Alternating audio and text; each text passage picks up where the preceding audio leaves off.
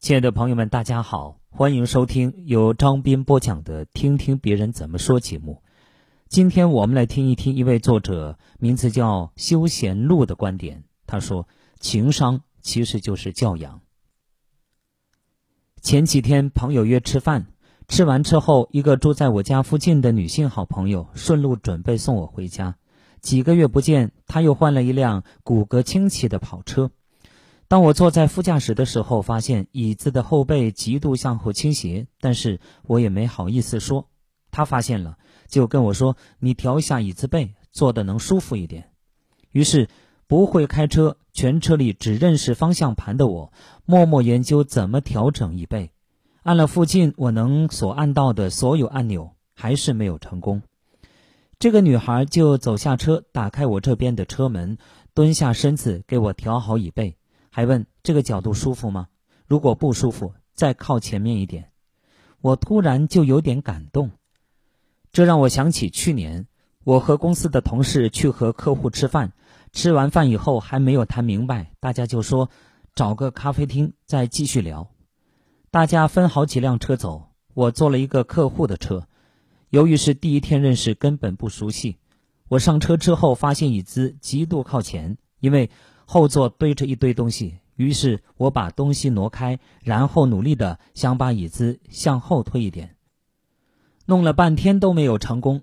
也不是一辆很好的车，只怪我太笨了。于是我就跟客户说：“能麻烦您帮我把椅子稍微的往后调一下吗？谢谢了。”结果这个客户一脸惊诧，哈哈大笑，反问我：“姑娘啊，你是不是今天刚进城的呀？”我第一次听说还有人不会调椅子的，你是刚来打工不久，第一次坐汽车吗？是不是从纺织厂跳槽过来的呀？你还会开车门，真还学得挺快的。也许他是觉得自己很幽默了，也许我是有点玻璃心，但是我可以确定的只有一件事，就是一个人哈哈大笑。对着一个第一次见面的人这样开玩笑，并不礼貌。大家经常讨论人际关系方面的词有两个，一个是教养，一个是情商。有些人认为，所谓教养就是懂得餐桌礼仪，喝红酒之前知道醒酒和晃杯子。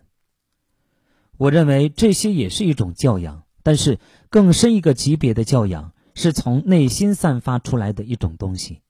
简单说来，一个有教养的人懂得尊重别人、体恤别人，面对一件自己熟悉而别人陌生的事物，能并不炫耀，没有嘲笑，没有讥讽，不盛气凌人，不高人一筹。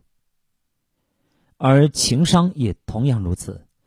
我们和别人谈话，归根到底，最好的结果是，说话的人舒服，听你说话的人也舒服。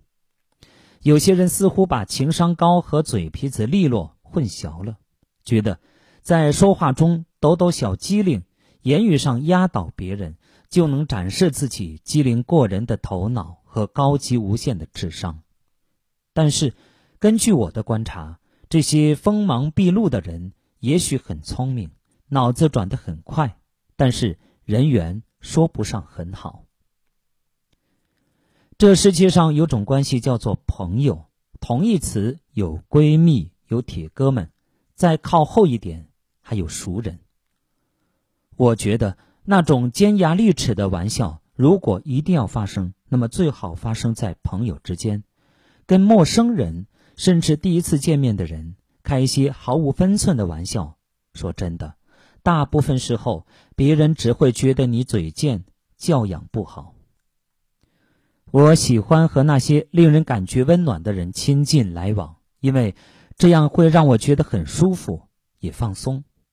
我想，你肯定也见过这样的人吧？温温和和，像太阳一样，也像泉水。在一起聊聊家常也好，讨论讨论什么话题也好，你没有感觉到是在争论，甚至没有说服。在一起闹哄哄的也开心。